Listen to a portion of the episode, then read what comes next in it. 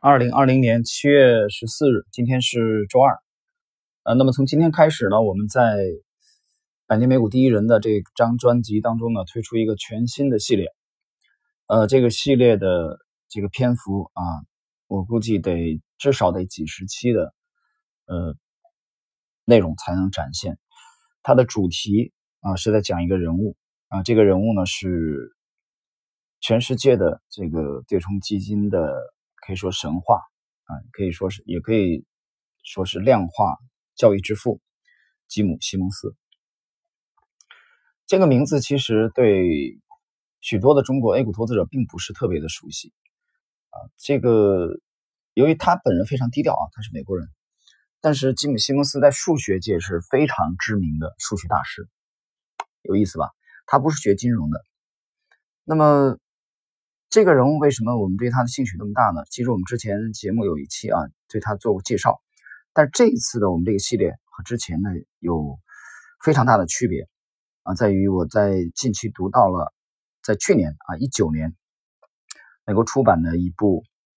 嗯去研究吉姆·西蒙斯的啊著作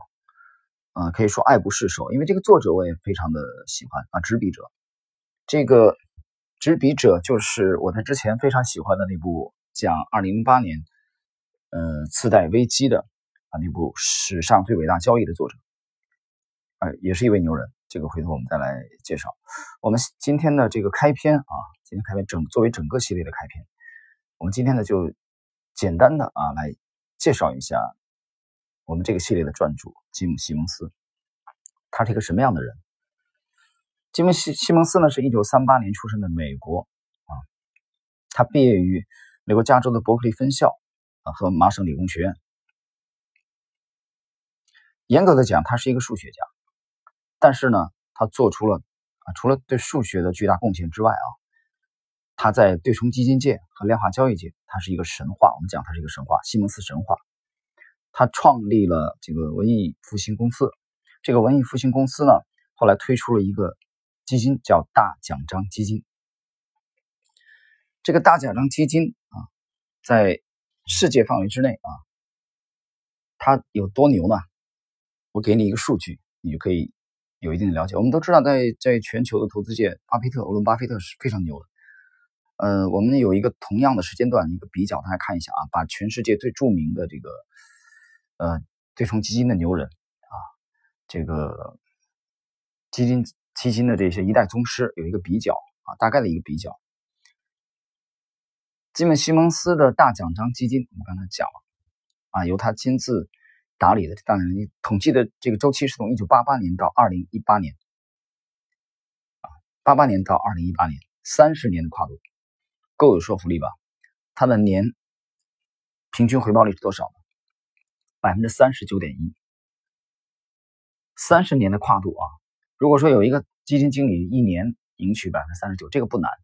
我们经常也看到有一些小规模的基金，可能今年都赚了百分之七十都有可能，但第二年可能就亏回去了啊，第三年可能就不存在了，太太常见了这种事情。那么在三十年的跨度能做到年平均百分之三十九啊，这几乎已经不是人类能干的事了啊，这也不是一一句简简单单运气好可以概括的，这是绝对的实力，而且你要注意。这还不是真实的西蒙斯的大奖章的收益率，它真实的收益率是年平均百分之六十。那么为什么我们刚才讲是百分之三十九点一呢？这其中要解释一下，因为它收取百分之五的管理费和客户收益的百分之四十四，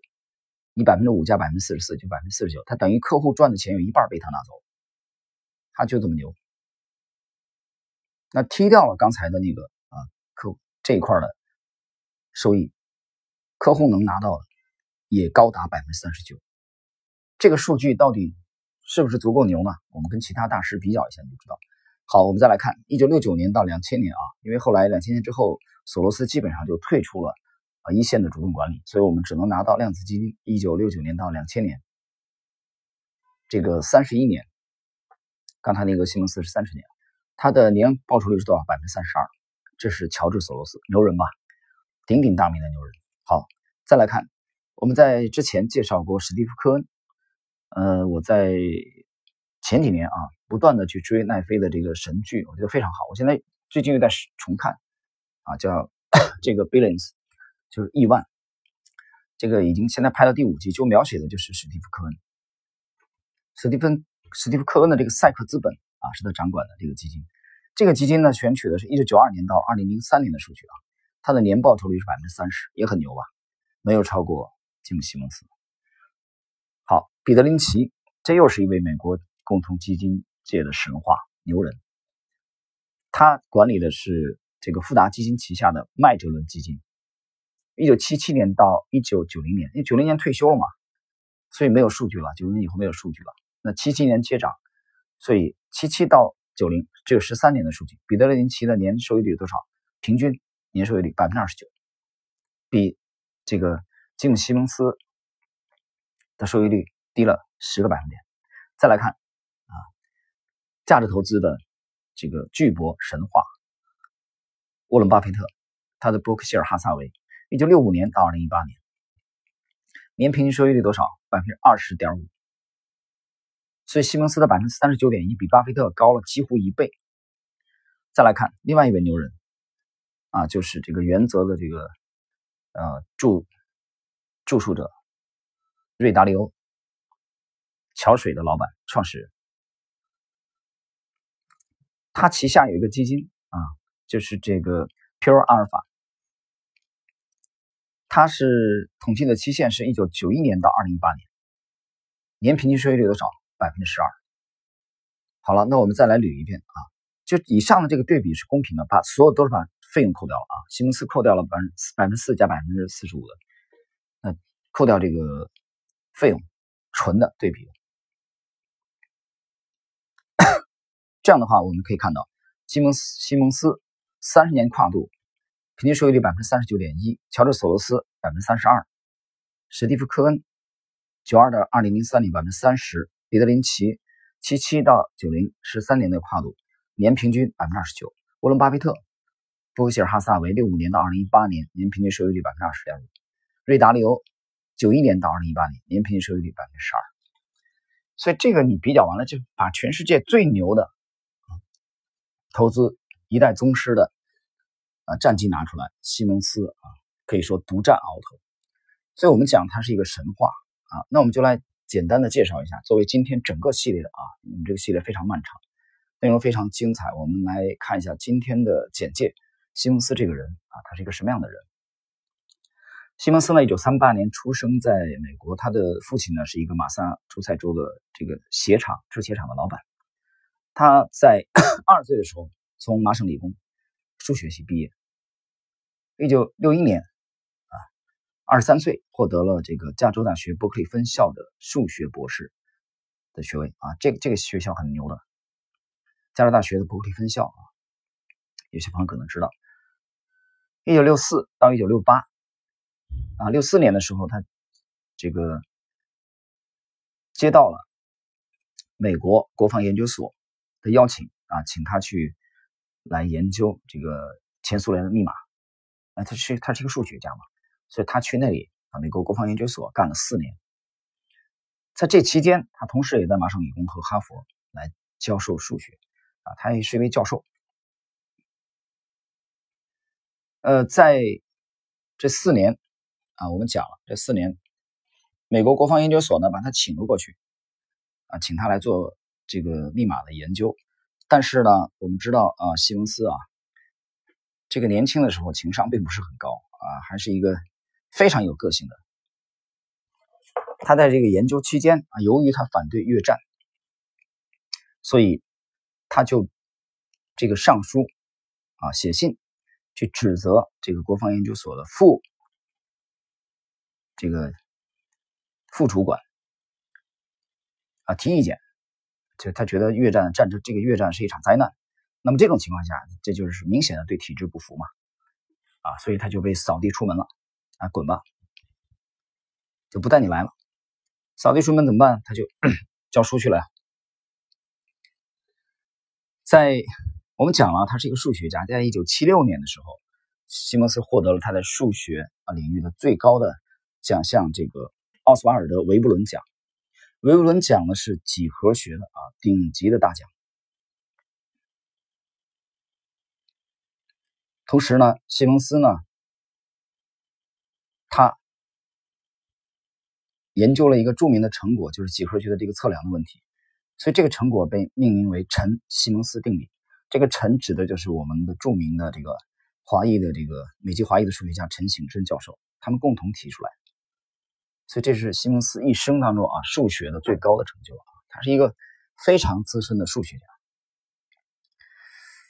但是如果说这个故事的背景啊，就是展开去这么一一辈子研究数学的话，它跟我们今天的话题没有任何关系，它也不可能被我们放在这张专辑当中来研究。就是由于在他数学取得了很大的辉煌成就的同时，西蒙斯啊，他有强烈的欲望，他想进军这个金融市场，他对金融特别感兴趣啊，他有一个梦想，就是用数学啊来指导金融，或者叫用金融来验证数学。那这种背景下，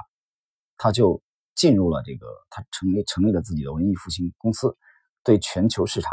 进行投资。那么他的依据呢？其实他在尝试利用模型啊，量化模型来进行量化的交易啊，比如说用计算机编程啊，来分析股票、商品、外汇的债券的价格，并从中获利。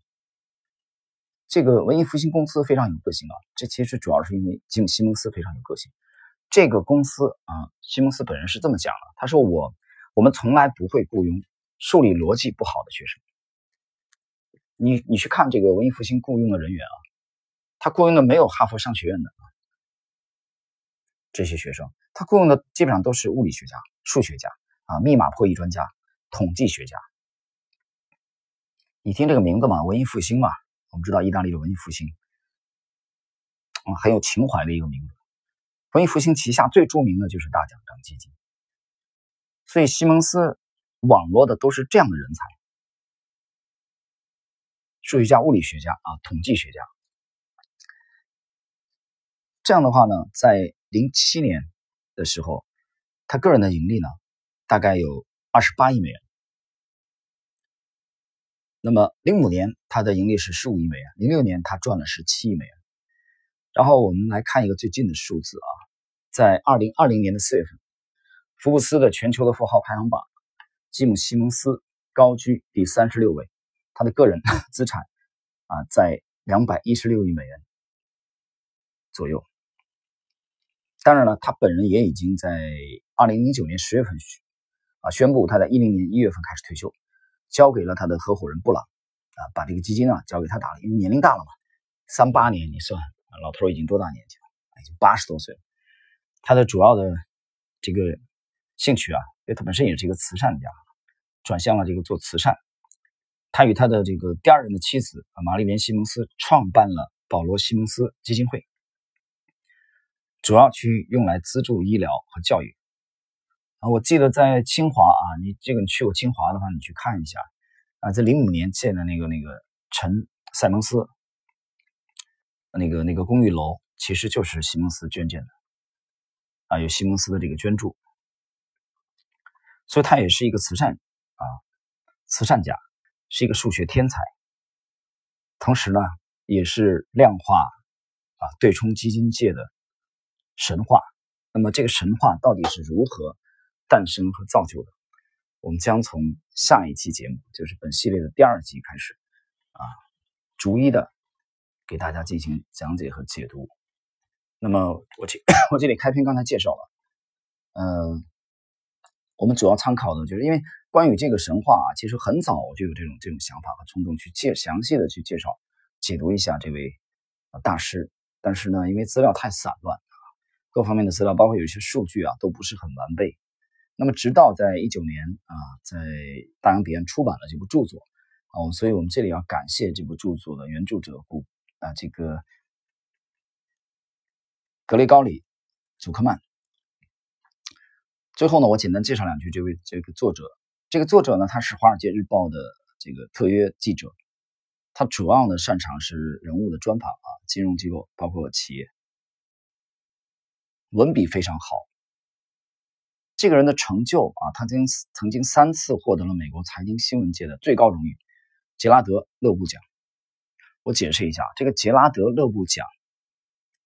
在美国财经新闻界啊，在全球财经新闻界都是顶级的大奖，能三次拿得这个奖啊，是非常了不起的成就。